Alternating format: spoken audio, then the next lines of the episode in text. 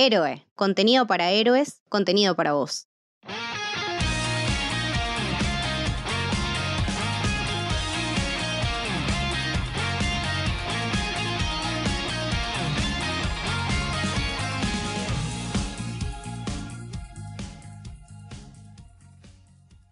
Bienvenidos y bienvenidas al Camino del Samurái. Mi nombre es Mili y hoy estoy con Dalmas de Bacast para hablar nada más ni nada menos que las reveal de Evangelion. ¿Cómo estás, Dalmas? Hola Mili, bueno, un gusto estar acá presente en el Camino del Samurái. Este, la verdad, muy contento por reeditar un episodio que hemos hecho con Lucas eh, y Camito en Camino del Héroe. Sí, totalmente. Eh, Dalmas ya estuvo en el camino en el episodio de Evangelion, que lo pueden encontrar sin ningún problema.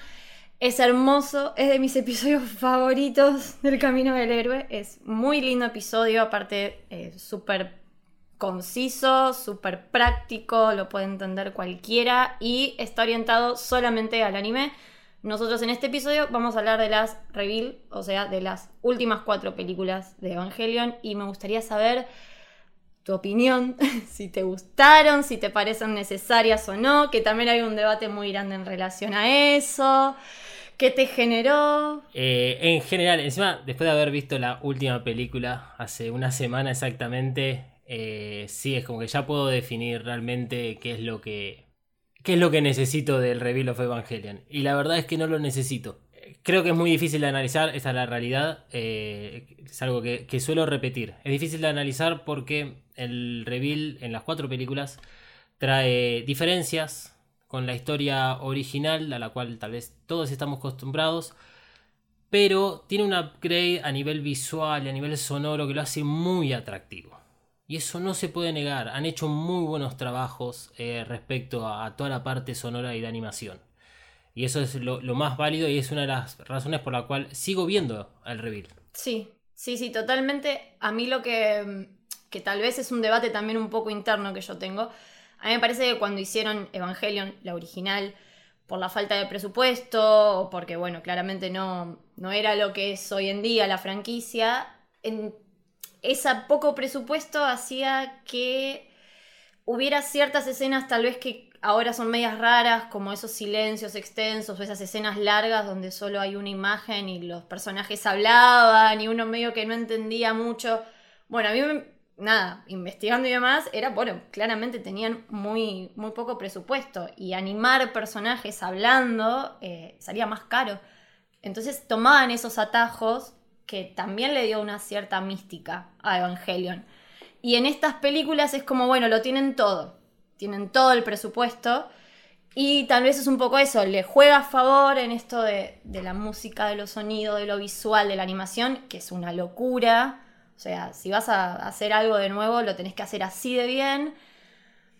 Pero hay cosas que sí, capaz eh, no terminan de, cerrar del todo. Sí, no, no, terminan. Eh, es justamente lo que vos decías, el tema de la rapidez.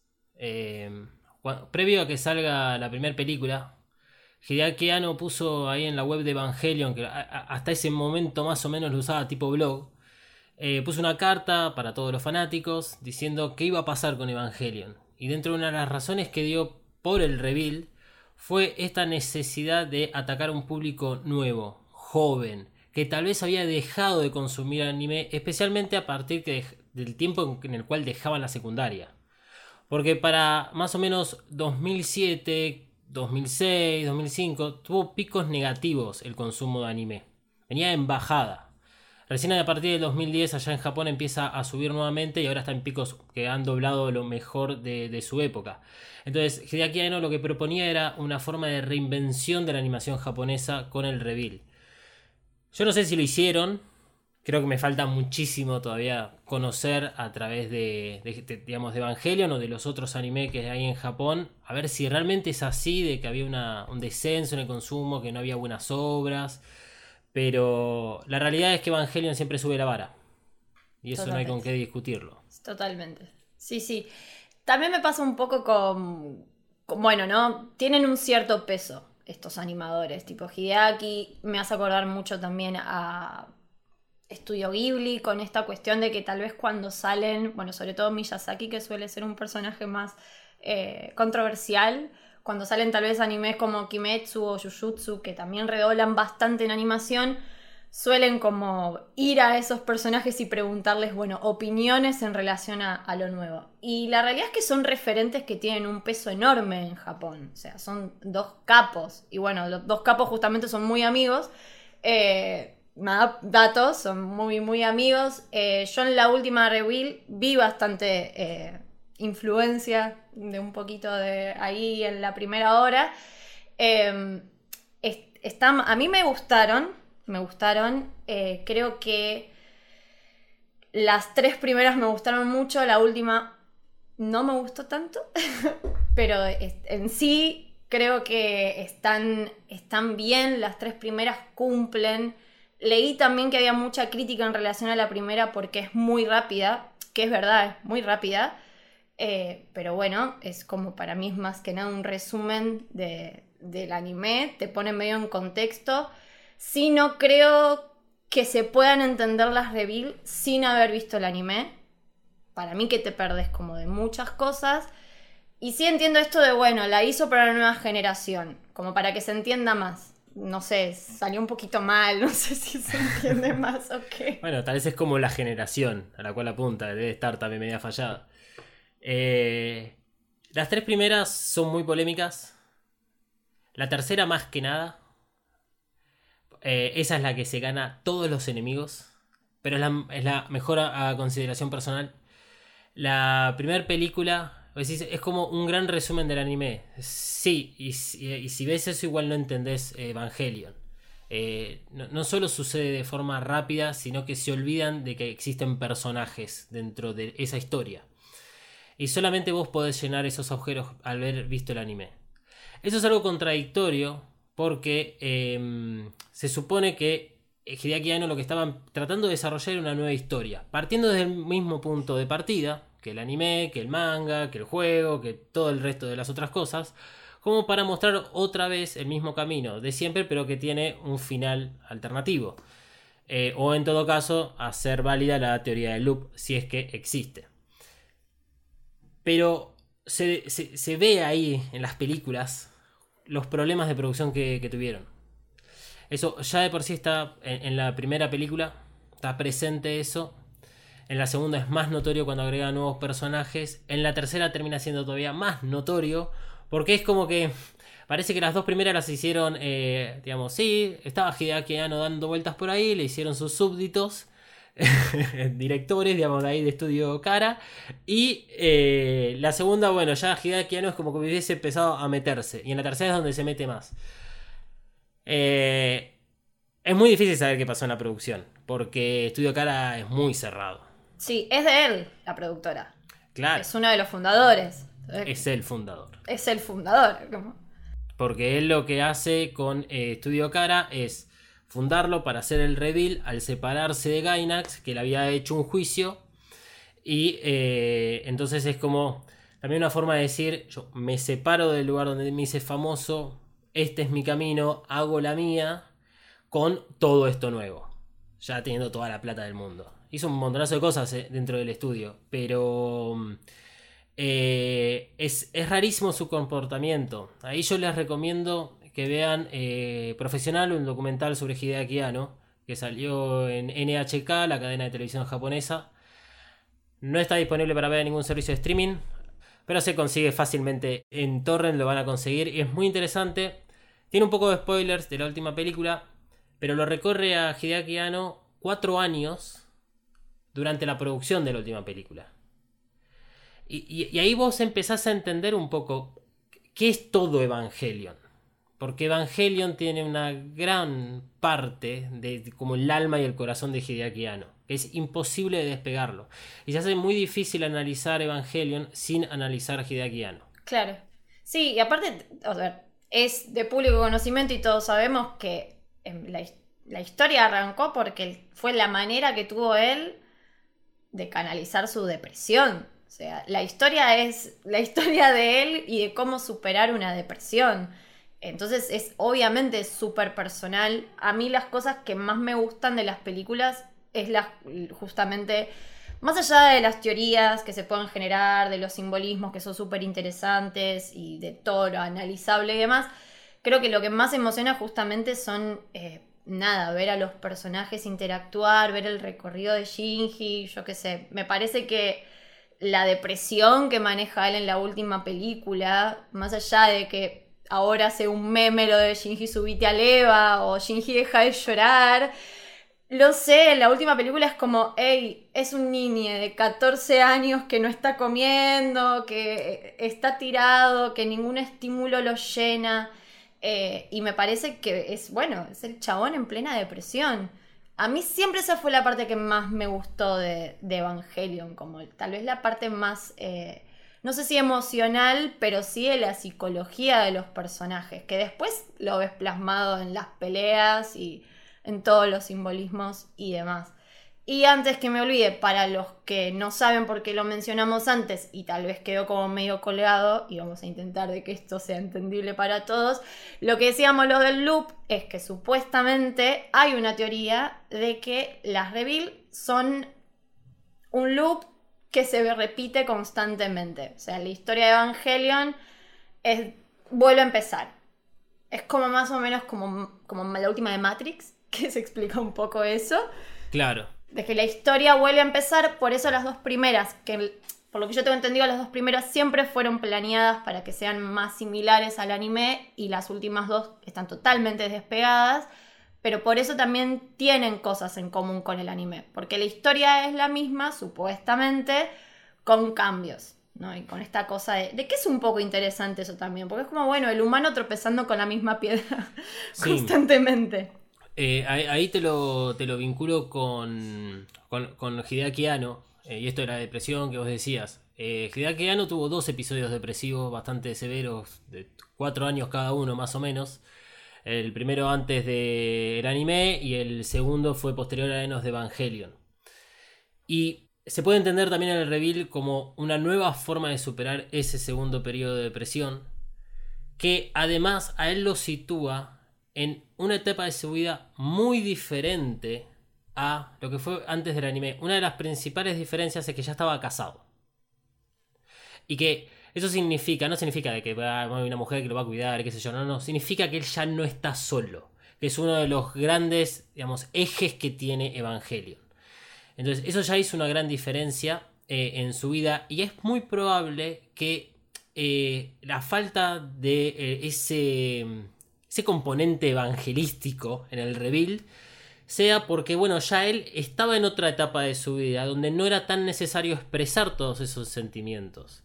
Lo terminó expresando, sí, en, en la última película. En la tercera película hay un poco, hay un equilibrio, se puede decir, eh, que cuando hablemos de la tercera vamos a hablar específicamente de ese caso, pero hay más un equilibrio en toda esa, esa, necesidad. Es, algo que además se estaba pidiendo mucho. Pero después está el otro componente de Hideaki que tiene que ver con estudio cara.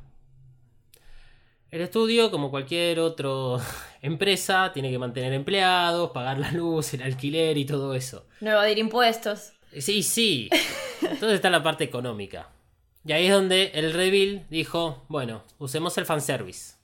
Y funcionó. Muy bien. Bueno, eso es un tema polémico que es lo que menos a mí me gusta de todas las reviews en general. Eh, a mí me parece que todo, esto obviamente es una opinión personal, pero todo lo vinculado a la sexualidad o a lo que se le puede decir fanservice, que no era fanservice para mí en el anime original, estaba en pos de algo que tenía un significado y un porqué. No sé, por ejemplo, la escena de Shinji con Rei, la icónica escena donde él se cae encima de ella. La original para mí es una escena súper incómoda de dos eh, preadolescentes incómodos. Eh, no es algo como ni gracioso ni... Es incómodo, se siente incómoda. Eh, incluso en, en The of Evangelion, cuando él se está masturbando enfrente de Asuka, para mí es, bueno, ya más bajo no podés caer, chabón no es tampoco algo para nada, es la decadencia, para mí es la decadencia de él y también es incómoda y, lo que me pasó en las reveal es todo lo contrario, me pasa esto de decir, pero ¿qué estoy viendo? ¿Un anime? ¿Qué es? ¿Rama y medio? ¿Qué? que de repente se ríen de estas cosas. Sí, eso me chocó muchísimo. Bueno, hay una principal característica que tiene el reveal que no tiene el anime. Y es que el reveal es un shonen. El anime nunca tuvo esa intención. Jamás. A Shinji siempre lo puso en un nivel que no era del héroe. Que no era de la persona que iba a salvar a todos. Nunca lo hace. Digamos, sí lo hizo en dos oportunidades, pero digamos, no lo hizo con esas intenciones. Y ni siquiera es que termina eh, el final de Neon Evangelion con él subiéndose a la EVA 01. No, no le quedó otra. eh, le agarró el bicho así en la mano y se lo metió adentro. Eh, y acá cambia completamente. Ya desde la primera película se nota. Sí, sí, sí. Y también hay algo como muy, bueno, que a mí me pega mucho por ese lado, el tratamiento de los personajes femeninos en las reveal me parece como muy demasiado, no sé, demasiado chapado a la antigua, que haya dos mujeres cocinando para un hombre. Pareció fuertísimo. En su momento cuando la había visto no me había chocado. Esta vez que las volví a ver todas fue como, esto es rarísimo, ¿qué pasó? Eh, no sé, tiene como varias cosas. Ojo, hay escenas que me parecen bellísimas. La escena en la que van al acuario me parece re linda escena. Eh, es muy bella hasta estéticamente. Es, es lindo también, que si bien, para no decir todo tan malo, me parece también que está bueno el otro desarrollo que tienen los personajes. No sé, a Shinji se lo ve como, bueno, no más maduro, pero el chabón como más imponiendo que quiere y que no. Asuka es como mucho más empática con sus compañeros. No sé, creo que en la escena del ascensor, que si la comparamos con la escena del ascensor con Rey en el anime, es totalmente distinta. Mm, sí, en el anime le termina diciendo, sos una muñeca. Terrible. Sí. Y le pega. Le pega, sí. En el reveal rey cambia y para la mano. Sí. Sí, Asuka, bueno. Eh, al principio e- era más la- ese personaje que queríamos ver en el anime. Que el desarrollo que tiene el anime está perfecto. Porque es uno de los caminos que podía tener Asuka. Es, el camino que cualquiera de nosotros podemos llegar a, a tener. O sea, estamos en un pico de excelencia. O la continuamos o la cagamos y nos vamos a pique. Eh, y, y Asuka está muy bien presentada. Creo que es el mejor personaje del reveal. Cómo lo presentan. Eh, con la música del estilo Superman. eh, literalmente llegando del alto con su Evangelion roja.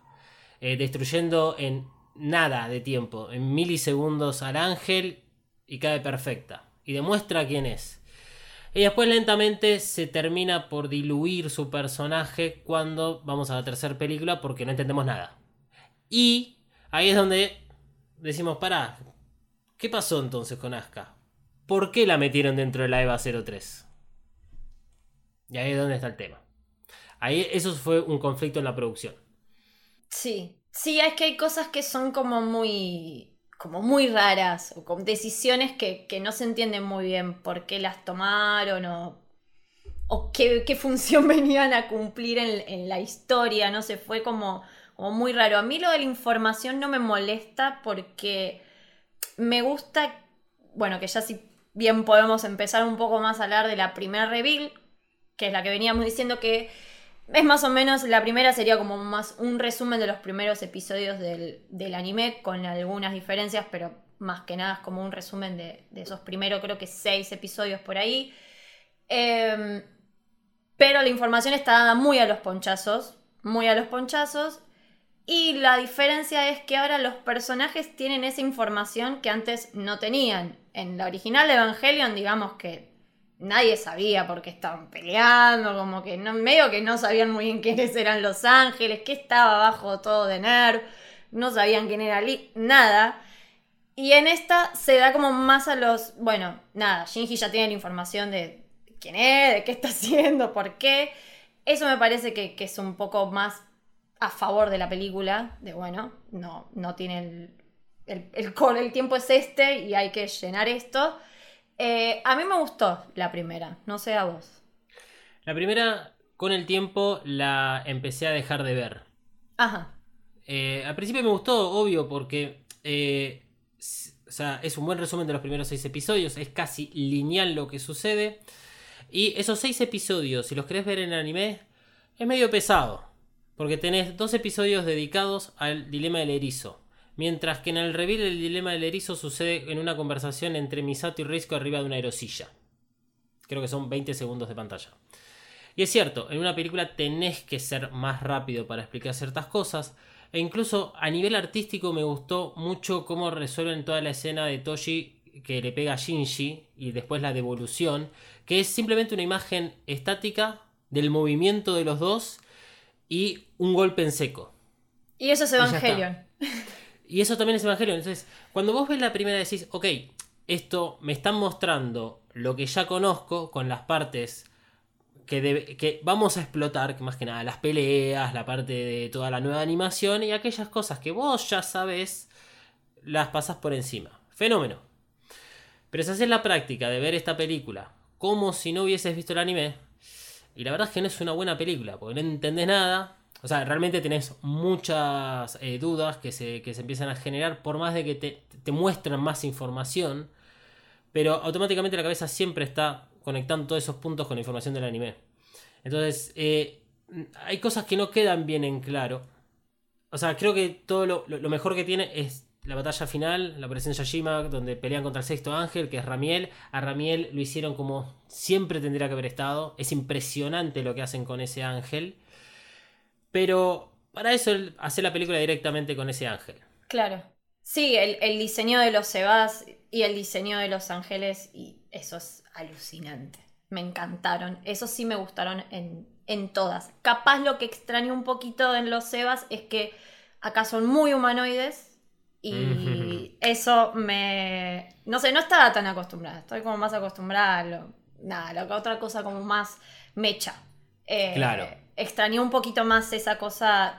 Que si bien en Evangelion siempre se jugó un poco con esa idea, bueno, del orgánico, del mecha, de si es humano o no, extrañé un poquito más eh, esa cosa de, bueno, más, más retro, capaz. Sí, son, están mucho más estilizados. Súper, re finitos. Sí, sí, sí, eso es bastante raro. No sé si tendrá que ver con que es más fácil hacer muñequitos de Evangelion para después vender, pero. pero la verdad eh, no, no sé. No, debe tener que ver con, sí, cuestiones de diseño de los personajes y de las, de las Evas. Eh, o de la animación.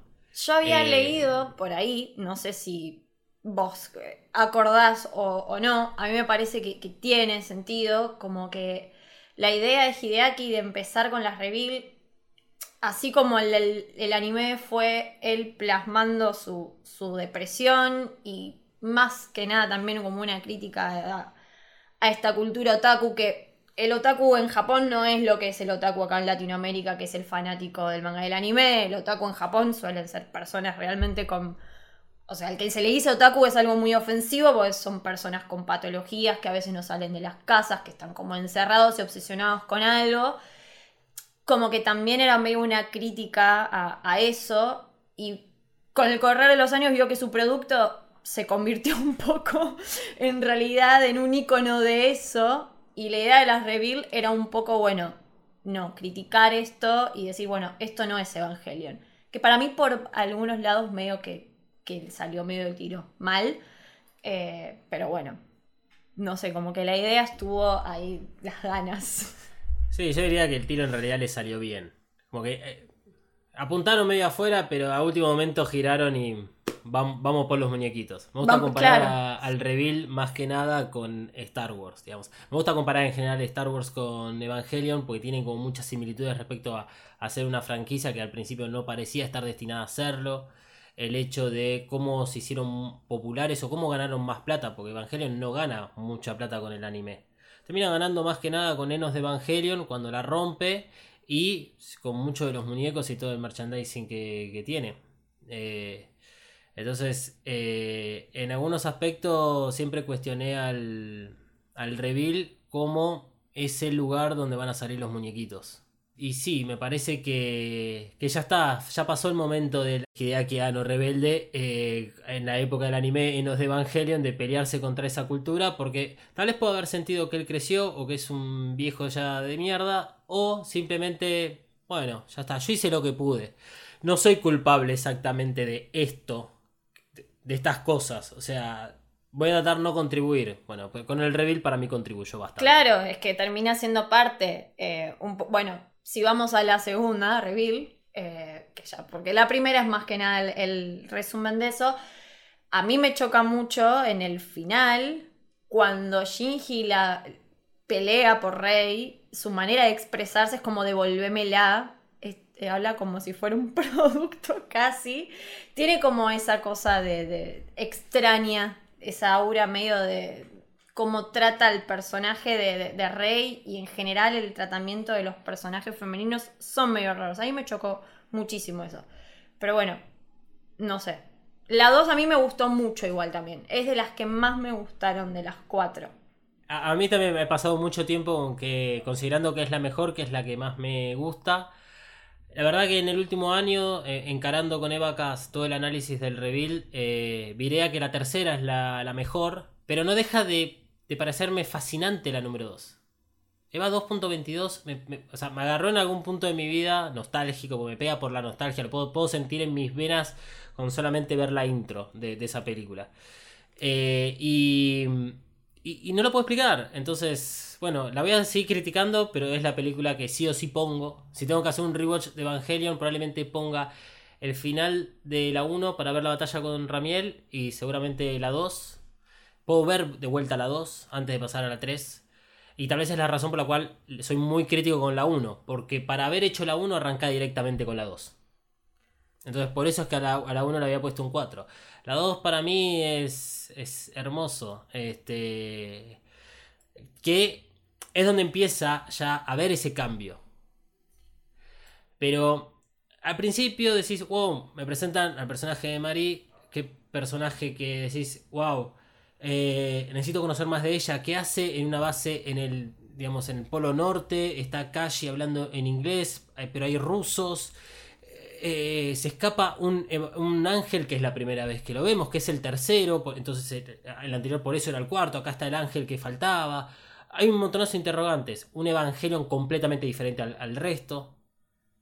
Y de repente la historia continúa exactamente igual, todo pasa más o menos lo mismo. Al final es distinto, está bien. ¿Y Marie? ¿Y qué pasó con Asuka? ¿Y por qué es la segunda vez que nos anticipa que va a aparecer Kaboru y no tenemos a Kaboru? Personaje hermoso. Sí, a mí me pareció raro el inicio, me encanta, me encanta, creo que la, la pelea que tiene ella con el ángel es, es alucinante, cómo termina con la cruz de fondo y ella en el agua, es, no, estéticamente es bellísima. Yo me acuerdo que cuando la vi, ya había leído el manga, yo la tengo a ella de- de- del manga, del capítulo especial del tomo 14, que cuenta un poco la, historia de la madre de Shinji, y ella era compañera de la facultad de la madre. Cuando lo vi digo, "P- pará, me, suena, ¿de dónde la tengo? Yo este diseño lo tengo de algún lado. Y cuando volví al manga, que de Evangelion es una de las cosas que más me gustan, fue como, ¿pero qué hace acá? Fue como muy raro. No sé si es la Marie del manga o, no, que para mí sí, por lo de la foto, que después le muestran, pero eso es de la tercera película, después lo hablaremos. Pero es un personaje como que decía, ¿por, ¿por qué está acá? Como que también es un poco eso que te decís, ¿por qué está acá? ¿Qué hace acá? ¿Qué viene a aportar acá este personaje? Es como muy... Porque a Kaworu mal que mal ya lo sabemos, ya sabemos quién es, lo conocemos, lo conocemos del anime, del manga, sabemos, sabemos que es un ángel, ok, eso lo sabemos. Pero lo de María es como Si, si ya podemos hablar con spoiler de la cuarta película, de totalmente, full spoiler esto, todo. eh, hermoso. Obviamente no tenemos ni idea de dónde sale, quién es, nada. No tenemos nada de información sobre Marie. Es uno de los puntos negativos de la última película, que era algo que debería haber cerrado. El origen de Marie es eh, esta pelea. Que no es una pelea, son estos debates que se dan internamente dentro de la producción acerca de cómo vamos a cambiar la historia. Porque dentro de los. mm, que creo que superan los 47 drafts del guion, la segunda película, estaban viendo cómo hacer para cambiar la historia. Y definen más o menos, más o menos definen, que van a agregar un nuevo personaje. Y que ese personaje es el que va a tener, digamos, e- e- esa iniciativa del cambio de la película. Pero en realidad, al final, en el último borrador, y el que termina siendo la película, ese personaje lo terminan poniendo, y es Marie, simplemente por el hecho de que ya es algo distinto al del anime. Entonces quedaron a mitad de camino. Y para colmo, ahí, es donde sí empieza más que nada este, un poco de tira afloje entre Surumaki y Hideaki Anno. Surumaki fue muy, pero muy pesado respecto a Marie, que tenía que estar, que tenía que estar, que tenía que tener más protagonismo, etc. Pero no tanto con Asuka. Y sí con Rey. Es una cosa media extraña. Y estaba entre, bueno, más, que nada como probando diferentes guiones, o sea, diferentes este, storyboards, o sea, diferentes cosas estaba haciendo. Y terminan, digamos, eh, coordinando que, bueno, lo que vamos a hacer es al personaje de Asuka lo vamos a cambiar. Lo vamos a poner dentro de la EVA 03, que no tiene sentido. Hay una entrevista de Hideaki Anno que habla de ese momento. Y como que no tiene mucho sentido ponerlo ahí. Y que le iban a dar mucho más vuelo a Marie eh, en vez de a Asuka. Para la tercera película ocurre algo similar. Y eh, Hideaki Anno le gana la pulseada a Surumaki para que no se desarrolle tanto Rey. Y al final no desarrollaron eh, a Marie, pero desarrollaron un cachito más la relación de Kaworu y Shinji que no estaba antes y que podía llegar a estar. Acá es donde vemos realmente el problema que tiene el reveal, que es que no tenía ni idea cuál era el punto de llegada. O sea, para 2008 2009 que sale la película, 2008 en Japón, 2009 Blu-ray, no tenían ni idea. Ni ellos sabían quién iba a ser ni quién. Ni ellos sabían. No tenían ni idea. Eso se nota justamente con estas decisiones y el cambio rotundo eh, en la tercera película. El, cambio de las decisiones que, más se critica es la de Asuka porque eh, es como que tiene saña con ese personaje. Es que por algún motivo les, o sea, decidieron dañarla. O sea, toda la escena es bastante agresiva, mucho más agresiva que la del anime. Que, qué sé yo, Logore siempre garpa pero hay un. Hay realmente como una hazaña contra ese personaje. Sí, sí. Eh, y aparte, Asuka históricamente tiene las peleas más crueles de Evangelion. Tipo, la de of Evangelion es terrible, es sumamente cruel desde lo de la madre hasta que se la. literalmente se la comen, porque es así. Y siempre tiene las peores, las peores peleas. A mí de la segunda reveal, ese tipo plot twist que te quieren vender medio de, ah, mira, ¿quién va a ser el nuevo niño elegido? Ah, no, pero no es él al final, ¿eh? No va a ser como el anime. Em, eso mucho no me copó. Entendí por qué tenía que ser Asuka, está bien, pero no fue lo que más me, me, gustó. Me pareció como medio un guiño a los que habíamos visto y fue como, ah, pero no va a ir por ese lado. Y no me gustó mucho cómo estuvo encarado. Me gustó la pelea, me parece que está bien, sirve para lo que se desarrolla después, pero no me gustó mucho cómo está planteado. Sí, no. No, eh, e-, ese es el punto más flojo que tiene la película. O sea, viene muy bien desde el comienzo con la intro, con la EVA 05. Después llega la EVA 02. Tenemos toda la escena del acuario, que es perfección pura. O viene Previamente tenemos el amanecer en Tokio 3, cuando toda la ciudad se va levantando y van a trabajar, van a estudiar, todo, o sea, la, musicalización es perfecta. Eh, llega ahí a la... O sea, igual pasa el anterior ángel, pero cuando ya llega al ángel número 9, a Bardiel, donde toda la situación de la EVA 03, ya ahí pega un bajón. Insisto, no se entiende, no se entiende. Una de las mayores diferencias de esa escena con respecto al anime es que Shinji sabe quién es la que está dentro.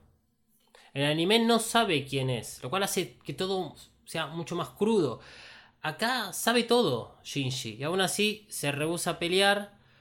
Y vos decís, bueno, a ver, ¿por qué se está rehusando a pelear?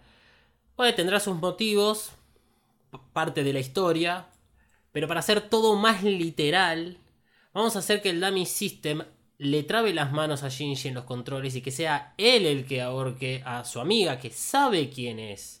Y todo eso decís, ¿qué está pasando acá? Musicalizado con una música feliz, o sea, totalmente opuesta. Cosa, esa es una de las decisiones que no, logro entender. Que en el final eh, se repite un poco lo mismo, con la música final, que la escena es muy linda, la escena final tratando de salvar a Rey. eh, es muy bella, pero la música también es como que va en un registro totalmente. Es un registro más parecido al de Shinji. O sea, como que yo entendía que era como, bueno, te están tratando de vender de que Shinji por fin va a ser el héroe, por fin va a salvar, y después no salva a nadie. No es el héroe blanco que todos queremos que sea. Eh, es que bueno, ahí está el tema. Y otro de los problemas que tiene la película número 2. Porque eh, se puede tomar de forma totalmente literal el cese del tercer impacto, por lo cual se gana la denominación del casi tercer impacto. O sea, es... Bueno, vamos a dejar en duda realmente qué pasa. vamos a fijarnos después, tenemos más o menos unos cuatro años para sacar la tercera película. Entonces vamos a fijarnos cómo pegó la escena final, a ver si Shinji realmente puede llegar a ser el héroe o no. Eh, vamos a ver qué dice la gente, qué opina sobre Asuka, ah, porque Asuka, bueno, se muere no se muere, pero queda internada a la mitad de la película, faltan 45 minutos de película y ella no existe. Veamos qué podemos hacer con Marie y así sucesivamente. Eh, o sea, el, problema que tiene el reveal en general es que si lo miras un poquito, te das cuenta que e, e, está atado con unos, no sé, alambres oxidados que están a punto de romperse. Eh, pero bueno, ¿sabes qué hace? Te distrae fenomenalmente con todas las escenas que te pone. O sea, toda la batalla contra Ceruel es. es a mí me genera una adrenalina que no puedo parar de. Mm, digamos, no puedo parar la película. Creo que no parpadeo. Creo que no para mi piel de ponerse en gallina. Y encima terminando con toda la situación de ahí, este, de Shinji sacando la rey, la música. O sea, por más de que vaya en otro registro, está perfecta, está pintada. Y, además termina en fake cruzándose este, con los títulos. y te quedas viendo los títulos, obviamente, y porque sabes que va a haber una preview. Y llega Kaboru y dices. ¡Ah! Hermoso. No, es que Evangelion es una experiencia visual alucinante. Eh, la reveal 1, 2, 3, 4. O sea, todo lo de Evangelion es una experiencia visual y sonora que eh, va más allá de todo. Eso es indiscutible que es bellísimo. A mí la escena del acuario, ya la nombramos 80 veces, pero la escena del acuario es, es increíble. A mí me encantó y es un poco eh, lo que también quería, que tal vez es como vos decías, lo de Aska, de bueno, es lo que la gente quería de Aska. Yo también era un poco lo que quería de Rey. Esto de nada, de una Rey que, que, fuera más humana, que hablara, que se expresara, si bien lo hace en pos de un hombre en la película, que bueno, en fin, puede ser un poco discutible, me parece un personaje que tiene mucho más crecimiento. Y eso está bueno, que es como, bueno, tiene, bueno, sobre todo en, que ya llegaremos, pero en la 4, y crece por ella misma en la 4, no crece con alguien al lado. ¿no? Crece con sus compañeras de trabajo, demás. Pero digo, es como lindo eso de que, bueno, empezó a tener eh, vida. Sí, eh, pero, ahí, volvemos al maltrato a los personajes femeninos que no se ven con ninguno de los otros. A Asuka prácticamente la matan dos veces en el reveal. O sea, porque en la, en la segunda película em, vos, no, más o menos te muestran como que está internada. En ese sótano todo rojo. Está bien, en la tercera vemos que está viva. Pero al principio vos te quedas con la idea de que tal vez la mataron o no. Entonces eh, decís, ok, la dañaron severamente te muestran esos daños con el parche, este, con todo el entry plug del lado izquierdo, todo con vendas. Eh, vemos la cuarta, que se vuelve a repetir lo mismo. Lo mismo que pasa en la 2. Agarramos a Rey, y Rey, que tiene un buen crecimiento en la 1 y en la 2. Que vos decís, esta Rey me gusta, espero que realmente sobreviva, que se convierta en la Rey 3 del anime, que la Rey 3, o sea, que sea en realidad más como una combinación entre todo lo que aprendió, eh, toda la iniciativa que tuvo y que evolucione de eso. No, ¿qué hacen? Ya está. En la 3 no está más. Volvamos desde cero. Totalmente. Y en la 4 le explotan literalmente la cabeza. La cabeza. Es que es un poco esto de caer en lo fácil de que la muerte del personaje femenino es la motivación del personaje masculino. Cayeron en lo fácil porque es lo fácil, es decir, no necesitamos ya de, eso, podemos encontrar otras, eh, no sé, otras variables. Pero sí, a mí eso es un poco lo que también me, molestó, más allá de que, bueno, también Asuka Yo a mí me pasó en la primera Aska, la extrañé un montón, no me acordaba que no aparecía y era como cuando aparece. Fue como, ah, claro, boluda, no aparece en la 1. Eh, y sí me gustó más el desarrollo que, que, que tiene en, la 2. Porque si bien en el anime entendía por qué Asuka era como era, a veces me chocaba un, un poco. Eh, sobre todo, bueno, que ya lo mencionamos, pero la icónica escena de Asuka y Rey en el ascensor, en el anime me parece que tiene como otro, otro efecto.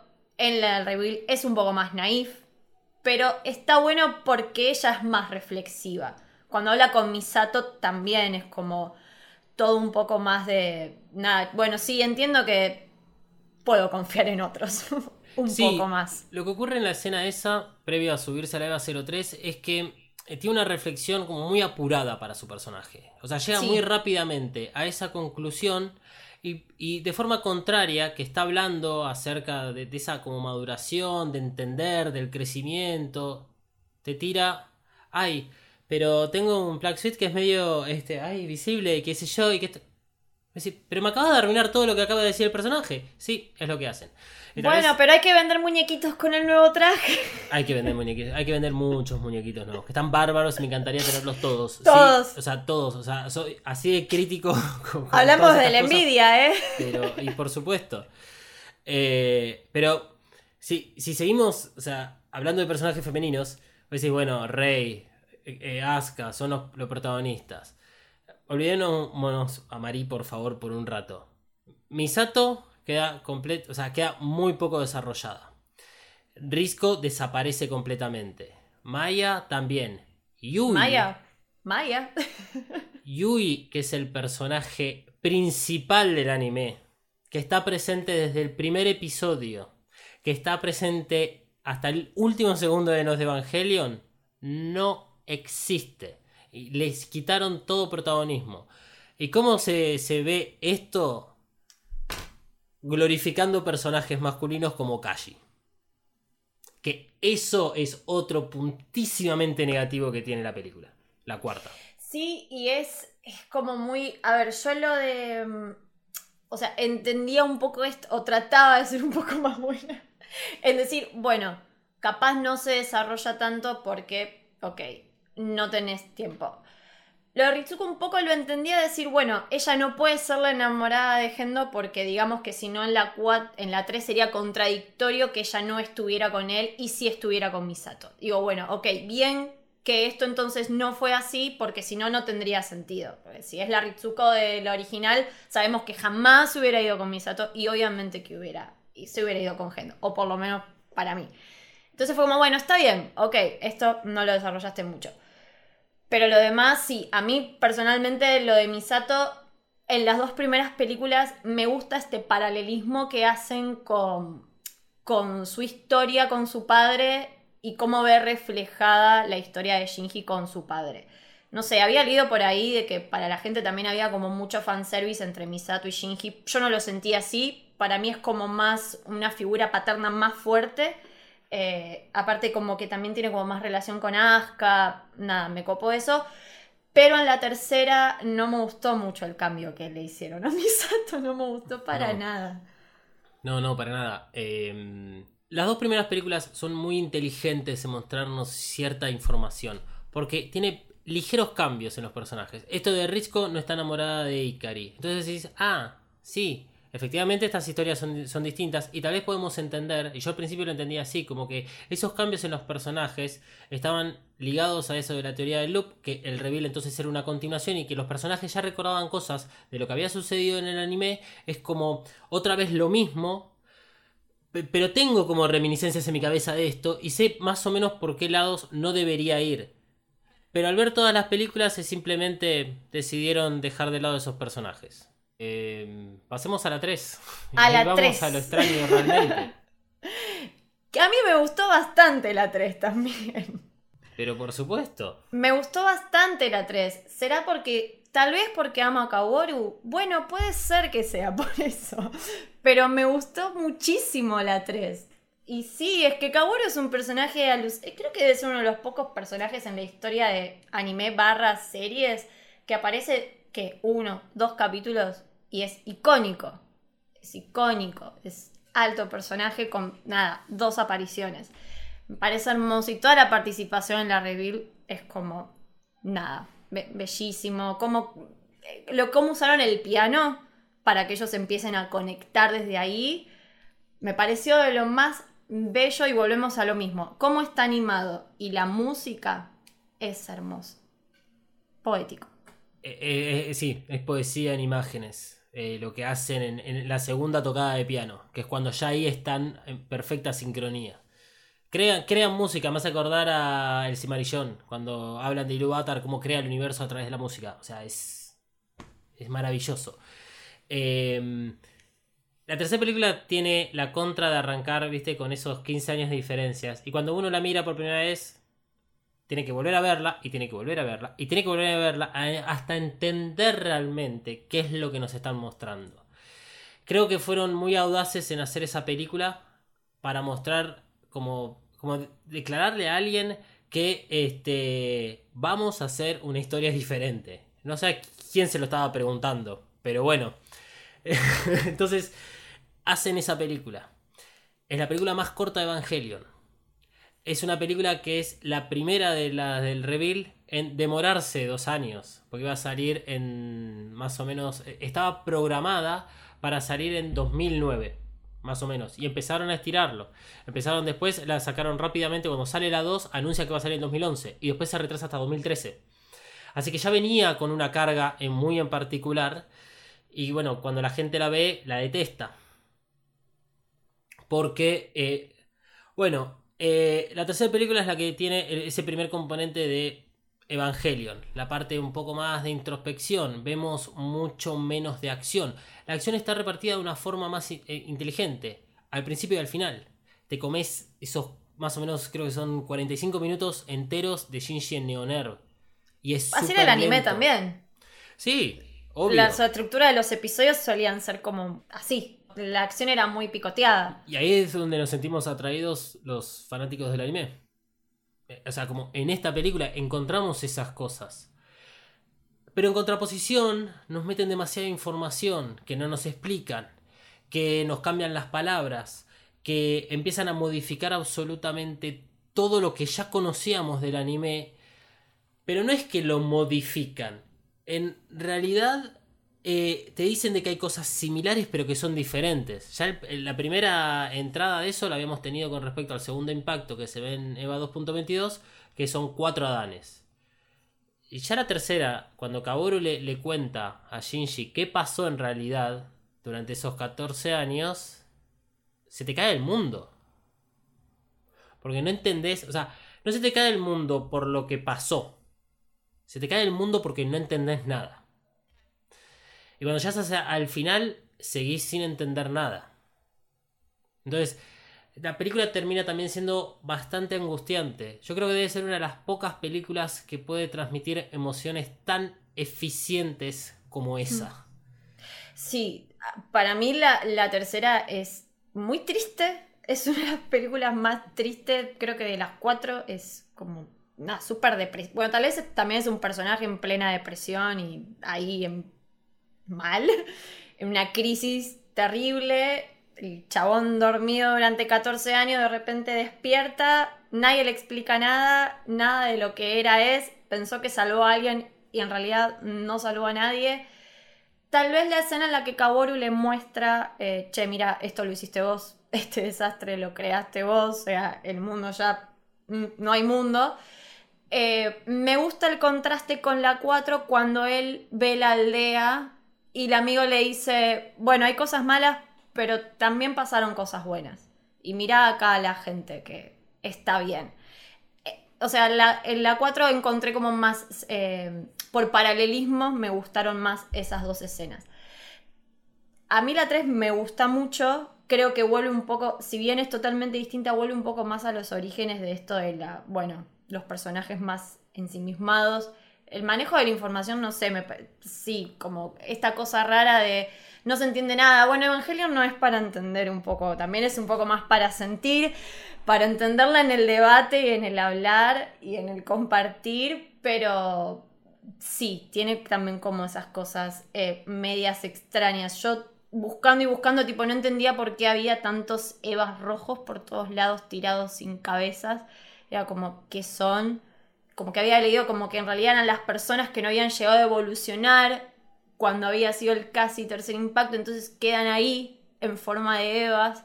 Bueno, no sé, todo como muy, muy extraño. Es que es muy extraño. eh, y a contraposición de las dos anteriores, eh, esta película no tiene la información masticada. No te la dan literalmente para que la leas.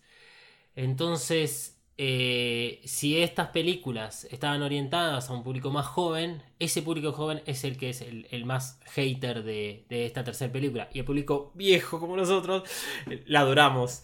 Porque es lo que queremos encontrar. Queremos encontrar, no teoría, sino queremos encontrar esos sentimientos, entender qué es lo que está pasando. Y la clave para entender la tercera película es que está, eh, digamos, escrita, un poquito mal presentada por algunas escenas, pero está escrita desde la visión de Shinji.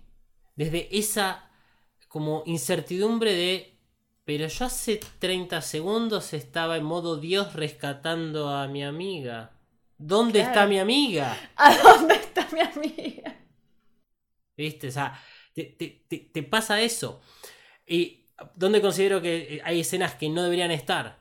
La primera escena, que era de la operación US, que es donde rescatan a la EVA 01 con Mari y con Asuka, si la sacás y la podés explicar después, cómo fue el método de extracción, digamos, no interesa, y arrancás directamente la película con Shinji abriendo los ojos en una camilla, entendés perfectamente que esa es una película desde ese punto de vista. Y que toda la información que te dan a vos como espectador es la que recibe Shinji. Y está perfecto Claro. no entenderla la película, porque es lo que busca. Estamos en. es- nosotros somos él. Sabemos lo mismo que sabe él. Estamos igual de perdidos en toda la película como él está perdido en toda la película. Sí. Y lo otro que le falta es la necesidad de remarcar que Shinji por lo menos entiende de que sigue con esa cabeza de un nene de 15 años, 15, 14 años. Eh, y eso es fundamental porque todo el resto creció. Él es el único que no creció. Entonces está bien que, no sé, tenga rabietas, que no entienda lo que le sucede al costado, que no se- sepa discernir si Rey Q es o no su amiga, si la salvó o no. Él está toda la película convencido que es ella y que por algún motivo no lo recuerda. Como autoconvenciéndose de. Bueno, tiene Sí, que ser. porque Shinji está buscando toda la película encontrar esos puntos comunes. No es casualidad que vuelva a Nerv. La decisión no la toma simplemente porque eh, Rey Q apareció en la Eva Mark 09. No, porque él se encuentra en un lugar donde es atacado constantemente por todas las personas que él quería, o por lo menos en algún punto se podría decir que quería. Eh, está preso, se entera que no va a poder subirse más eh, a la EVA 01. Él básicamente es inservible y había encontrado en la segunda película que pilotear era una forma de por lo menos evitar que la gente se siga lastimando, que es una de las preocupaciones de Shinji. Entonces le tiran el mundo abajo y le aparece alguien diciéndole, bueno, vení. Y ese, es, sí, y ese vení viene de Rey. Entonces, ¿cómo le decís a una persona que está convencido que salvó a su amiga que esa no es su rey? Eso es una de las cosas que tiene Evangelion a lo largo de todo el anime. La falta de comunicación, la falta de psicólogos que se murieron todos en el segundo impacto.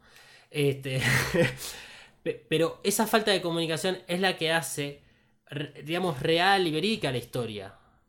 Y, y acá se vuelve a encontrar esos puntos comunes. Y Shinji regresa a Ner porque le dicen que vamos a Ner, vamos al lugar en donde vos sabés que vas a estar bien. Mal porque es un lugar conocido donde la pasa mal, pero mejor malo, malo conocido que bueno por Coincido conocer. que no, no por conocer. Entonces, todo lo que hace Shinji es clarísimo, va con el personaje, va con la situación, con todo. Totalmente. A mí me hizo acordar un poco estas, estas rabietas que tiene él en, en esta película. A la rabieta de la película 2, cuando, cuando se, nada, mata a Asuka, o él piensa que la, que la mató. Y claro, yo pensaba, bueno, eh, si el padre prácticamente mandó a que la matara Asuka, y Asuka es la mejor de todas, y Asuka entonces no es indispensable, la pueden reemplazar, ¿qué le queda a él? Como bueno, si a Asuka la podemos matar, entonces a mí me va a mandar a matar en cualquier momento. Y esta rabieta también la entendí un poco más por ese lado, de decir, bueno, si ya no sirvo para las personas para las que supuestamente, no sé, Misato prácticamente siempre lo alienta y dice, bueno, si estas personas que me alentaban y que más o menos me decían que era bueno en esto, bueno, me voy para el otro lado. Que para los que tal vez estaban un poco perdidos, o a mí me pasó un poco, Neoner sigue siendo de, de Gendo y esta nueva Organización. organización, Will, creo que era, la manejaba eh, Kashi, que no aparece. Claro. Pero la capitana es Misato. Sí. Que no me gustó mucho Misato en esta película, pero bueno. Eh, no, Misato termina por defraudar porque vos como espectador sabés que Misato estuvo alentando a Shinji al final de la 2. Entonces decís, Claro. che, pero por más de que Shinji no te haya escuchado. O sea, nosotros sí sabemos esa información. Y vos diste un vuelco de 180 grados. O sea, ¿qué te llevó a eso? ¿Qué hizo Shinji realmente en el casi tercer impacto o en el tercer impacto para que todos, todos, todas, todas, todos estén en contra de Shinji? Y no hay forma más literal de poner como esa sensación que vos decías recién sobre Shinji acerca de, ser reemplazable que poniéndole un collar y activándolo adelante tuyo para matarte en cualquier momento. Entonces, ¿cómo no voy a escapar? ¿Cómo no me voy a ir de este lugar? O sea, me están dando todo servido para que yo me vaya. Sí. Y Sí, eso es muy raro, lo de Misato es muy raro. sí, porque después en la cuarta lo vuelven a cambiar. Sí, ¿no? Es como un poco eso. Yo cuando vi la 4, que en la 4, bueno, plot twist, Misato fue madre. Porque, bueno, porque se podía. Como que tal vez ahí medio forzado, igual a- soy medio como de analizarlo todo y digo, bueno, capaz veía en Shinji a su hijo y era como esa imposibilidad de estar con él o no sé, era como, bueno, te arrepentiste y te la estás agarrando con el pibe, no sé. Pero también tenía esa cosa de, bueno, pero fuiste vos la que lo alentaste. Tipo, cuando la volví a ver era como, pero la alentaste vos. Y ahora, ¿por qué están todos muy enojados? Lo de Asuka me parece como más coherente porque puede estar enojada. Pero lo de ella fue como raro. Raro, ¿eh? Sí, sí, de acá uno eh, además hace la cabeza. Dice, bueno, o sea, sobrevivió, quedó en este estado. Eh, y además sabe lo que pasó. Y está muy enojada. Y, y termina siendo ese personaje eh, verídico que vos utilizás para romperte la cabeza y tratar de entender qué pasó en el, durante esos 14 años de por qué hablan del casi tercer impacto, por qué hablan del tercer impacto, por qué la Eva Mark 06 está empalada con dos lanzas junto a una Lilith gigante o Rey gigante, por qué además está en la falla del infinito, que son todas esas Evas rojas con las cabezas cortadas, por qué la Tierra literalmente fue convertida en un ser humano porque hay una boca gigante con dientes, con encías y unos ojos. Y los cráneos también Los son cráneos, lo mismo. sí, están todos ahí en el Geofront. Eh, entonces decís, wow, o sea, necesito ver la cuarta. Necesito ver la cuarta porque espero que me expliquen absolutamente todo esto. Eh, empezás las teorías, te das cuenta de que pusieron glifos, que, que son esos simbolitos raros, que Asuka tiene un color azul brillante detrás del parche en dos ocasiones, que hay nuevos Evangelions, que hay una nave que está fabricada con un Evangelion, pero hay otro Evangelion que dice ser el, el maestro de esa nave. Decís, "Oh, ¿cómo cómo es que hay una nave que aparece esta nueva organización que es Vile? Eh, te llenan la cabeza de preguntas. Y ahí también es algo, digamos, bastante negativo que tiene la película, porque deja todo muy abierto y uno ya conociendo Evangelion saben de que no vamos a enterarnos nunca qué va a pasar con todo esto. Los Mark, de lo que se diferencian de los otros Eva, es que son clones de ángeles. Por algo, cuando los matan, eh, aparecen las cruces rojas. ¿Vendría medio por ese lado? Qué difícil de explicar. El reveal cambia completamente el origen de las Evas. Eh, o sea, siempre son como clones de Adanes. En el caso de la Eva 01, eh, que es información confidencial, literalmente, porque eh, las encontrás dentro de una computadora que hay información confidencial en el juego de PlayStation 2. Eh, ahí medio que te informan que sí es un clon de Adán, pero que además hay parte de, de- supuestamente son las caderas, el crecimiento de Lilith y que fue, digamos, fabricada y crecida a través de Lilith. Por eso es que la va a ser uno es especial. Que tienen que tener el alma humana para poder conectarse con los pilotos. Y eso te lo muestran en la primera película. Te lo reafirman en la, en la tercera. Pero aparentemente es solo válido para el EVA 01. Decís, ¿pero por qué? ¿Por qué es solo válido para este? ¿Qué pasó con las demás? ¿Y por qué cualquiera puede manejar lo que sea? Bueno, no importa. Sigamos tirando teorías al carajo. Claro. De repente todas las EVAs tienen autonomía. Decís, ok, son los Mark, que los Mark son eh, las EVA que son Adanes, y que, pero, pero que son los Adanes. No que son las copias, o sea, son los Adanes sin el alma, son los cuatro Adanes. Entonces empezás, la EVA 3 es un Adán, la EVA Mark 06 es un Adán. Bueno, quedaría saber cuál es la, la tercera, si es la efectivamente la EVA 01. Y después sabemos que está la llave de Nabucodonosor, que es el otro Adán, que es el número perdido. Que el símbolo que tiene del infinito es el que aparece atrás de Kaori Shinji también. El Sí. símbolo es infinito. Yo por eso entendí que tenía relación. Pero después tenés, a lo largo de toda la tercera película, sí, la tercera película, pero esto lo sabes a medida que eh, va saliendo información de cara, con esos libritos, con ilustraciones, el Complete Record Collection, que es que eh, te enterás que las que atacan a, a Asuka eh, al comienzo de la tercera película, que son esos bichos raros, son Sí, Eva Mark Evas, serie claro. 4. Decís, bueno, pero entonces estos no son Adanes. ¿Para qué está la denominación Mark? Bueno, porque sí. Cosas que, preguntas que jamás obtendrán respuesta. Sí, tal vez uno lo que empieza a decir es que, bueno, eh, son armas, porque se suele utilizar esa denominación para las armas, o no, simplemente para diferenciar los cuales fueron hechos por NERV y cuáles fueron hechos por Cele, o cuáles fueron hechos, por NeoNERV, o cuáles son los que en realidad son más híbridos, porque hay un par de teorías en relación a la EVA eh, 4, que es la que explota en la segunda película en Estados Unidos. Lo único que sabemos de esa es que hay una explosión. Y se cree que ahí estaban, eh, digamos, laburando con el órgano S2, que es lo que le da la autonomía a las EVAs. Pero al comienzo, con el ángel número 3, el ángel número 3 está, viste que es todo como un esqueleto. Y tiene un entry plug colgado. Tiene, eh, digamos, eh, como escrituras en las costillas. Tiene, o sea, parece como que estuvo de- en un proceso raro y que estuvieron experimentando. Y cuando ves las Eva Mark 4 series, ahí empezás a cuestionarte si hicieron algún tipo de fusión entre ángeles con Evas. Claro. Y a ver sí, qué empezaron como a hacer. Captado medio eso y que el EVA 13 supuestamente era la fusión de Lilith y Adán. No hay nada que diga lo contrario ni que lo afirme. Yo era como, bueno, me armaba mi propia teoría falopa de, bueno, como para darle... La, la realidad es que no hay, o sea, no hay ningún tipo de explicación oficial que, digamos, podamos utilizar para entender el origen de las Evas, entender el origen de los Adanes, eh, toda esta situación de los Marks. eh, no, no hay nada. Ni, ni- ni hay- ni que hablar con lo del tema de las lanzas. Las lanzas fue un- Lo de las lanzas, sí. De repente, bueno, tal vez eso es un poco lo que me ha molestado un poco de las reveal. Todo es doble, ¿viste? Todo es más. Si en la original era una, ahora son cuatro. Si el EVA 01 de repente tenía dos brazos, ahora tiene cuatro. Y crecen muchos más. Como que todo es más y a veces más es menos. es mucho menos.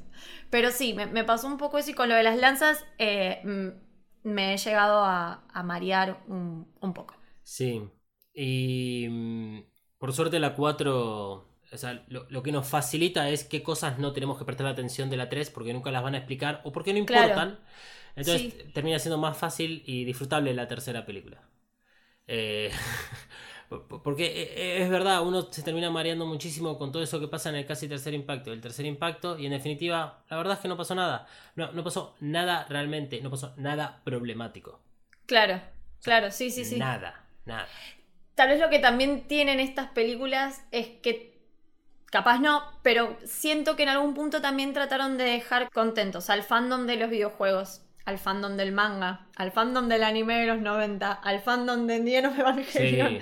Como que tiene muchas referencias a distintos, porque por lo que sé los videojuegos también son como otro mundo y tienen un montón de otro tipo de información.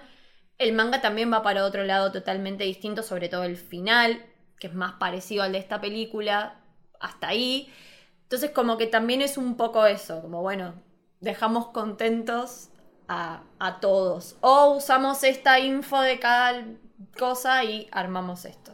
Sí, sí, sí. Eh, sí, se, se- se- es que se notan esas cosas. Sí, eh, Sí, se sí. notan. Y eso te saca un poco de la realidad. Eh, la tercera película es la que menos me saca de la realidad. Desde la animación, como por tal vez estas cositas están menos nota- notorias. El hecho de que Marie no esté en gran parte de la película habla muy bien de la tercera película. No, no- tengo un odio personal con Marie, es un odio personal con la decisión de haberla puesto, porque es un personaje que no aporta nada. No, no, no. Y una de las cosas que más molesta es que canta todo el tiempo y está feliz. Y no puede ser que sea la única persona feliz en todo Evangelion. No puede ser. No hay Bueno, pero aunque explicación sea- para eso. No. Bueno, pero. No sé. Me tenté. Em, me, me, me, me he tentado, perdón. Me, Qué fuerte. me niego a creer que hay una persona feliz en Evangelion. No, bueno, en la escena que le dan la foto a Shinji y se. También que es un guiño muy fuerte al manga. porque es un guiño muy fuerte al manga? A mí no me jodan. Y se la ve, o sea, si buscan la captura, que está en todos lados, o después la ponchamos en Twitter, no pasa nada. Se ve claramente que está la mamá de Shinji con Shinji, ahí de refilón Gendo. Y se la ve a Marie claramente porque son los anteojos de ella, aparte. Que en el manga la que le regala esos anteojos es la mamá de Shinji, de hecho. No se los regala, ella se los roba, ella se los que. Bueno, en fin, más o menos vendría a ser así. Pero más que eso, como más. O sea, es un personaje más para teorizarlo que de lo que aporta en sí en, en la película. Si ya vamos a la 4, que podemos ir pasando la Reveal 4, que salió hace muy poquito, está en Amazon Prime. Igual en Amazon Prime creo que están todas, pero bueno, el estreno lo tuvimos eh, por Amazon Prime. Y tampoco suma, aporta. Sí se pone Marí, pero tampoco aporta mucho en esta. No, la verdad es que no. Eh, es inexplicable la fascinación que tiene Marie con Shinji. Eso es uno de los problemas que hay con este personaje. Porque si, si, si vamos realmente a los minutos de pantalla que comparten, Marie y Shinji se conocen por primera vez en la terraza del colegio de Shinji, que es en EVA 2.22. Se- que son un par de segundos, porque María aterriza, habla por teléfono, agarra el este, paracaídas y se va. Solamente lo huele y dice que ese chico es especial. Ok. Siguiente escena que comparten es ella dentro de la EVA 02, ya destruidísima, que lo agarra a Shinji, le muestra la destrucción de Ceruela ahí en el Geofront. Intercambian un par de palabras, que digamos lo que, que son mínimas, porque en realidad lo que más le afecta a Shinji es ver el estado y ver cómo Ceruel se morfa a la EVA 00. Entonces, ahí se baja Shinji y no se ve nunca más con Mari. Shinji queda confinado dentro de la EVA 01 durante 15 años. Cuando despierta, prácticamente seguimos todos los pasos de Shinji dentro del Bander, que es la nave de este, Vile, y se va a Neoner. El otro momento que tienen donde comparten eh, un milisegundo de pantalla es cuando Mari agarra la EVA 13 y eyecta el plug. Pero no hablan. Y en la cuarta película, lo que te. Lo que, no nos muestran, así que no podemos andar imaginando cosas que suceden fuera de pantalla. Pero lo único que nos muestran es que se ven por primera vez dentro de el- del Bander. En la cuarta película es cuando Asuka decide ir a verlo a Shinji antes de iniciar la, la operación final. Y María está fanatizada con Shinji. Que le dice, yo te espero, yo te voy a buscar a donde sea, eh, eh, te espero todo lo que sea necesario. ¿Qué onda? Y esto es otra cosa que se puede, eh, más que nada, de vuelta, es un personaje más para teorizar que otra cosa. Para los que leímos el manga más o menos la tenemos por ahí, que ojo, en el manga es un capítulo, tampoco es que es un personaje con desarrollo y es un capítulo especial, ni siquiera es nada, no, no tiene mucha más relevancia que eso. Podemos decir, bueno, no sé, flashó obsesión con la madre de Shinji y ahora ponele que se encariña con él. Pero de vuelta, es el personaje femenino en pos del personaje masculino, sin un porqué esta vez. Y en Evangelion nunca pedimos respuestas, porque no le vamos a exigir respuestas. Pero las respuestas que no nos dan Eva- Evangelion siempre son como coherentes dentro de su mundo. Esto ni siquiera tiene mucha coherencia dentro de la propia lógica que genera. O sea, es como. No hay, no hay por qué. Lo mejor que tiene el anime es el desarrollo de los personajes. Eh, entonces, cuando te ponen a Marie, y realmente sentís como un poco de, bronca porque es qué pasó durante todos estos años entre el anime y el reveal, que hicieron este tipo de personaje. Eh, entonces golpea por, por, ese lado. Y más allá de que sí puede servir mucho para teorizar, creo que acá es, momento de hablar de, eh, digamos, el maestro Hideaki como manipulador de las personas, que eso además se ve muy claramente en Ikari. Yo creo que Ikari, viendo Ikari es como un reflejo de parte de su personalidad manipuladora, por cómo él, eh, me gusta definirlo además como un pirómano bombero, o sea, él todo el tiempo está haciendo todo lo posible para que igual todo recaiga sobre él. Entonces, eh, es un manipulador. Y el hecho de contribuir al fanservice, que lo hacen completamente con Marie, es, toma, ¿ustedes querían fanservice realmente? Tomen. Y, no te vamos a explicar nada de todo esto. Y todas las otras cosas que, pusimos ahí misteriosas, todas alrededor de Marie, nunca te la vamos a explicar. En todo caso, puedo llegar a considerar que así como Enos de Evangelion tiene una presencia muy fuerte en contra de esa cultura otaku, en contra del tema de que los fanáticos se hicieron propiedad de la obra de Hideaki Anno, decir, ¿sabes qué? Te vendí este personaje que al final no sirve para nada. Pero el tema es que el final de la cuarta película, en la estación de tren, cuando ya pasó la complementación, se creó un nuevo mundo, no da la impresión de que Marie sea ese personaje secundario. No, yo entendí como que el personaje de ella está para que él en el final elija algo distinto. Porque Marino es Asuka, Marino es Rey, Marino es Misato, Marino es su madre. Entonces, tal vez el único que, ojo, no lo puedo negar. A mí me emocionó el final de la cuarta película. Me gustó el final. Em, nada, me pareció como. Qué bueno. Eh, qué bueno que esto terminó. Eh, capaz porque se parece mucho al del manga, puede ser. Y a mí me gusta mucho ese final creo que es de mis preferidos, de todos estos finales que tiene Evangelion alternativos. Pero eh, fue como lo único que, le encontré de por qué ella está ahí, o lo único que me gustó del por qué ella está ahí es, bueno, nada, él elige otra cosa distinta. Pero bueno, no quita que el otro hace mucho ruido de esto de prácticamente, como decíamos antes, bueno, para vender otra muñequita de acción. Sí, es, una lástima. Y, está muy claro eso. Del, de, cómo la metieron a presión a Marie. Eh, están escenas que tienen mucha importancia.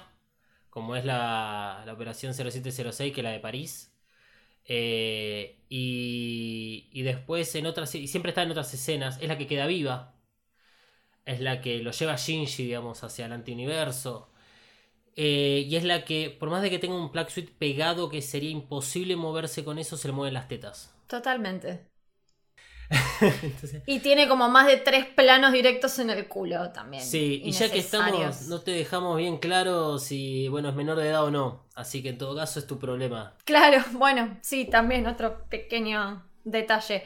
Eh, sí, a mí del. Bueno, yo la vi hace muy poco también. Bueno, la vi el día que salió, creo. La, no, la vi dos días después de que salió la última reveal.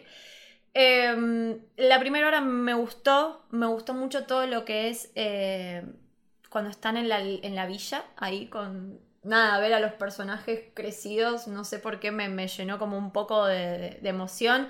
Tal vez porque iba y crecieron como yo. claro, eran personas. Eh, me emocionó mucho. Hablándolo con Lucas también me daba esta sensación de que tenía una mística medio estudio Ghibli, muy sensorial, todo el clima, los paisajes, la música me pareció alucinante. Eh, nada, muy como muy bello. Hasta las lágrimas de Shinji me parecieron muy de cuando Miyazaki hace a sus personajes llorar, esas lágrimas muy características, tipo bien gorditas y nada, me llevó mucho a, todo ese mundo. Eh, esa primera hora me gustó mucho. Eh, el personaje de Rey también. Esta cosa de, de que igual hay cosas que me parecieron un poco extremos. No me digas que no sabe lo que es un baño o lo que es bañarse, porque ya la vimos antes que se había bañado. Entonces es imposible que no lo sepa. Sacando esas cosas que por momentos me parecía un poquito exagerada, eh, que por otro lado tiene sentido porque ella estuvo encerrada en Neoner y y nunca, nunca había salido, entonces es obvio que no va a conocer todo, tampoco había leído. Eh, pero me copó un poco todo este desarrollo que va teniendo de conocer el mundo Y si bien ella quiere un poco ayudar a Shinji, no lo hace apegada a él. Porque conoce otras personas, habla con las. Nada, con las que trabaja.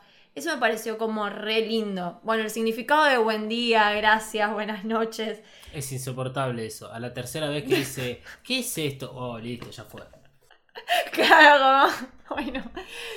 No sé, yo soy docente, trabajo con niños muy pequeños, estoy muy acostumbrada a que me pregunten por qué todo, pero nada, me, me- me- me dio como ternura, pareció un- que le suma como mucha ternura para después matártela en la cara, fuerte, eso fue como, ¿Para qué, la volviste a la vida si la volvés a matar casi de la misma forma? ¿para qué le haces volver a disfrutar de la vida? Además, o sea, ¿qué, qué, qué clase de, de- de moraleja deja, digamos, eh, la película en Rey? Que es que tu destino es que, está bien, tu destino es que te vas a morir, ¿sí? Pero no solo eso, sino que sabes cuándo te va a morir, que va a ser dentro de poco, porque no- tu vida no tiene, digamos, un buen spam de vida. Eh, tenés pocos años, no sabes nada de la vida, tenés que descubrirlo, y cuando estás en el mejor momento te morís. Es cruel, Es muy Eso cruel. fue muy cruel. Eso fue muy cruel. Y a partir de ahí fue como, ok, entiendo, de vuelta el personaje masculino necesita eso para decir, bueno, ok, tengo que dejar de llorar, tengo que empezar a activar, tengo que hacer algo, Aska, me voy con vos. Está bien, pero me vuelve a hacer ruido esto, siempre en pos de, no sé, de Shinji. Como, busquemos otras estrategias. Es que Shinji en el reveal es inevitable. Él es el único, él es el protagonista, él es el héroe. Eso está clarísimo desde la primera película. Cuesta entenderlo al principio porque uno tiene mucho la, la- noción del anime y espera el desarrollo de los personajes secundarios que después hacen primarios. Pero no, Shinji es el único que es, es el único necesario. Eh, eh, Eso también medio que choca porque te lo dicen todo el tiempo. Él es el único que vale la pena. Y Como el elegido. es como, un elegido. Cosa que es rarísimo porque eso es más del cine occidental, hablar de siempre las... eh, el elegido de One. Pero fuera de eso, ¿era necesario matar al rey? No, porque Shinji había roto en llanto unos segundos antes. Lo que necesitaba era que le digan que a pesar de lo que haya sucedido en el casi tercer impacto, en el tercer impacto, y a conciencia haber iniciado el cuarto impacto, sabiendo cuáles son las consecuencias ahora de, generar un impacto, él está totalmente deprimido y aislado porque él lo que cree es que todo el mundo está enojado con él, por lo que te muestran en la tercera película. Entonces, si bien no se muestran de instantes, él ya está bloqueado. Y lo único que hace Rey es acercarse varias veces, pero ya lo último le dice, che, mirá, viejo, que acá todos te queremos. A pesar de tus fallas, todos te queremos. Y ahí es donde él cambia, rompe en llanto. Un llanto que es re válido y re necesario. En el anime nunca tuvimos un llanto de Shinji. Tan lacrimógeno. Exactamente. Y que pase dentro de la villa, como vos decías, con toda esa mística Miyazaki. Ah, ojalá Hideaki Anno siga animando y vaya por ese lado. Eh, no está animando igual él, pero bueno, que tenga sus Y ideas. dijo que no, que quiere hacer cosas más live action, me parece. Sí, es- eso es cierto. Ya está metido en dos proyectos de live action. Sí. Eh, y sí está cansado de la animación. pero es, es, es, es eso que decís, pero loco, lo estaban haciendo tan bien. Son esas pequeñas cosas que son, son las que rompen a, a la cuarta película y que, por lo menos a, a mi parecer, el reveal por estas faltas es que él no va a tener la- el mismo peso en la historia que el anime con Enos de Evangelion. En Enos de Evangelion, el anime es una historia, es una historia que es completamente actual 25 años después, va a ser actual 60 años después. El reveal no va a ser, puede, podrá quedar ahí en las bibliotecas de lo que fue una muy buena animación. Yo tengo captura de pantalla de las, todas las películas para usar a veces de fondo del celular. Tengo dos monitores con dos fondos de Evangelion diferentes. eh, o sea, me encanta. Pero lo, lo único que hace es dejarme un sabor amargo. Fue como un suceso también. Un suceso para los fans. Hmm. Un suceso cinematográfico. El hecho de esperarla, de ver, de fue más como un suceso, pero no sé si ha eh, alcanzado las expectativas, aunque me parece que en general sí, la gente estaba muy contenta. Ojo, a mí me gustó, repito, me gustó mucho el final que, que le dieron. Eh, la cuarta película es un final y punto. Sí, Y por suerte Sí, que sí. también es así. Porque ne- eh, muchos necesitamos sacarnos esta mochila de 20 años. O sea, de, la espera. O sea, E- Evangelion es cansador para el fanático. Hoy en día no. Hoy en día ya no es cansador. Pero aquellos que eh, el anime no, lo, no se conseguía. O lo tenías que ver a la madrugada en tipo Locomotion o Animax. Que después tenías que conseguirte los VHS, los CDs truchos. Eh, fue, o sea, fue todo un- una carga. Que después ya para el reveal, otra vez los mismos, no puede ser que siga habiendo internet. O- ok, tengo internet, pero, o sea, lo cual hace el acceso un poquito más fácil. Pero ahí se empezaron a complicar las cosas con que eh, demoraban las películas, demoraban la tercera, demoraban, la cuarta la demoraron creo que cuatro veces. Está bien que la última, bueno, no, no fue del todo responsabilidad de ellos, en realidad estuvieron muy responsables en demorarla. Pero, eh, este, o sea, es todo tan cansador. Es todo tan cansador eh, buscar esas teorías, tratar de entender. eh, eh, es, eh, eh, es mucho, es mucho. Y que sea un final y punto está muy bien y se celebra eso, por más que te guste o no te guste la película. totalmente. Yo soy de la generación de la que teníamos que esperar un año para leer un tomo del manga. Un año había que esperarlo el manga. Porque no era como ahora que, bueno, salía un capítulo cada un mes y lo leías ahí. No, no, no. Había que esperar que Iberea lo editara. Y un año por tomo era un perno. Eh, pero yo hace poco leí un comentario de una chica en Instagram X, de una página X de memes, que decía, la última película de Evangelion es como el abrazo de una persona que te quiere mucho. Y yo sentí un poco eso con el final, como decirte, bueno, va a estar todo bien. Ahora va a estar todo bien.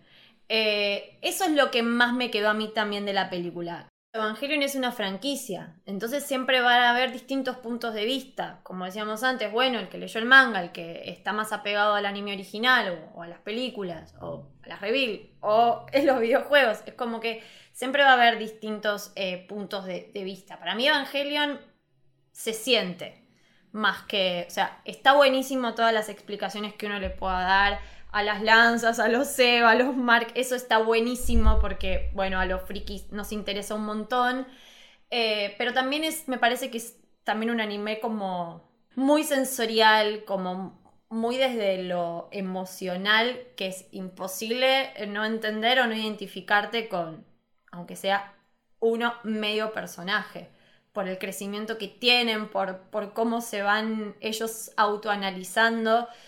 Y creo que la reflexión final sería igual, hagamos terapia, todos, por favor, vayan a terapia. Sí, sí, sí. E- e- esa es una muy buena conclusión para todo Evangelion.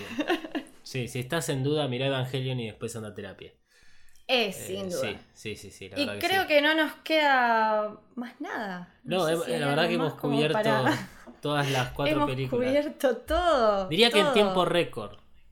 Sí, ¿no? Sí. Así que bueno, gracias Dalma por eh, venir a charlar con nosotros. A vos, Miri, por recibirme en tu espacio, obviamente a Lucas, a toda la familia de Héroe, este, de la cual somos todos compatriotas y eh, oyentes. Realmente el episodio que hicieron en el Camino del Héroe de Evangelion es de mis episodios favoritos del Camino del Héroe. Cuando lo escuchaba en el 2019 no me imaginaba hoy estar hablando acá con Dalmas de Evangelion, por eso realmente para mí es un honor. Gracias. Y Dalmas, si no querés hablar un poco de Bacast, que es un proyecto bellísimo. Bueno, Evacas eh, es un podcast análisis exclusivo sobre Evangelion, únicamente hablamos de Evangelion, pero fue creciendo y entendiendo de que Evangelion era mucho más que el anime. Entonces, eh, eh, todo lo que esté relacionado a Evangelion va a ser analizado. Hemos tenido episodios en esta segunda temporada de Hideaki Anno que nada más cubrimos los últimos cuatro años porque es un episodio dedicado a ese documental. Después queda un montonazo de cosas más. Eh, con una ampliación incluso hablar de la esposa de Hideaki que tiene una gran influencia, digamos, dentro de lo que es Estudio Cara.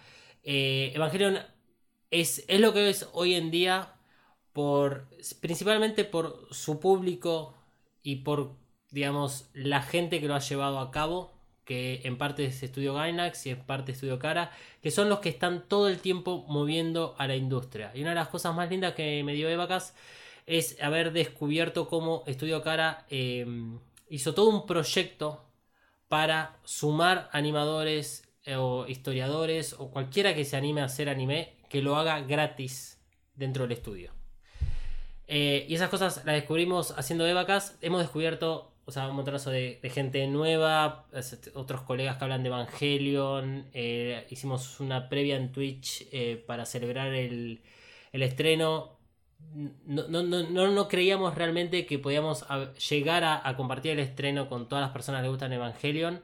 Era un objetivo que teníamos en 2018 cuando salió el primer episodio, eh, pero no creíamos que iba a ser posible. Y Evacas eh, es hoy en día un experimento extraño porque nos animamos a jugar mucho más, eh, nos animamos a ser muy críticos de la obra de Hideaki Anno y lo hacemos tratando de mostrar una mirada alternativa a lo que pueden hacerlo otros podcasts o youtubers o no sé, bloggers o cualquiera que se dedique a hacer algo sobre Evangelion. Tratamos de, entenderlo con esta mirada desconstruida de nosotros. Tratamos de poner mucho nuestras propias experiencias personales porque es así como fue creado Evangelion y lo utilizamos a Evacas para abrirnos y conectar al mundo. Así que, o sea, en resumen, si le gusta Evangelion y el, análisis, vayan a Evacas. Arroba Evacas-pod en cualquiera de las redes sociales. Ahí nos pueden encontrar. Genial. Antes de cerrar, le queremos mandar un saludo enorme, enorme a Guadalupe Arias. Gracias por sumarte, Guada, a la comunidad.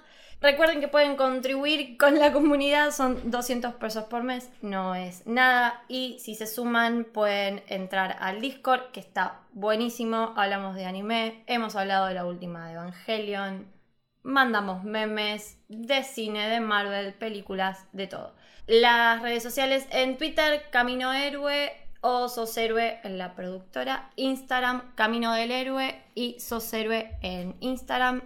¿Dónde te podemos seguir, Dalmas? Eh, a mí en mis, redes sociales personales, arroba dalmas-ndg. Y la Evacas, arroba evacas-pod. Ahí en cualquiera de los links que están en la bio pueden encontrar todavía muchísima más información. Porque tenemos videos de YouTube, tenemos una página web eh, y tenemos un canal de Twitch. Buenísimo. Así que bueno, acuérdense, esas son las redes, si se quieren sumar, si les gusta el contenido, la verdad que a nosotros nos ayuda un montón, es una manera de apoyar y no cuesta nada. Así que bueno, eso fue todo por hoy. Muchas gracias. Chau, chau. Chau, chau.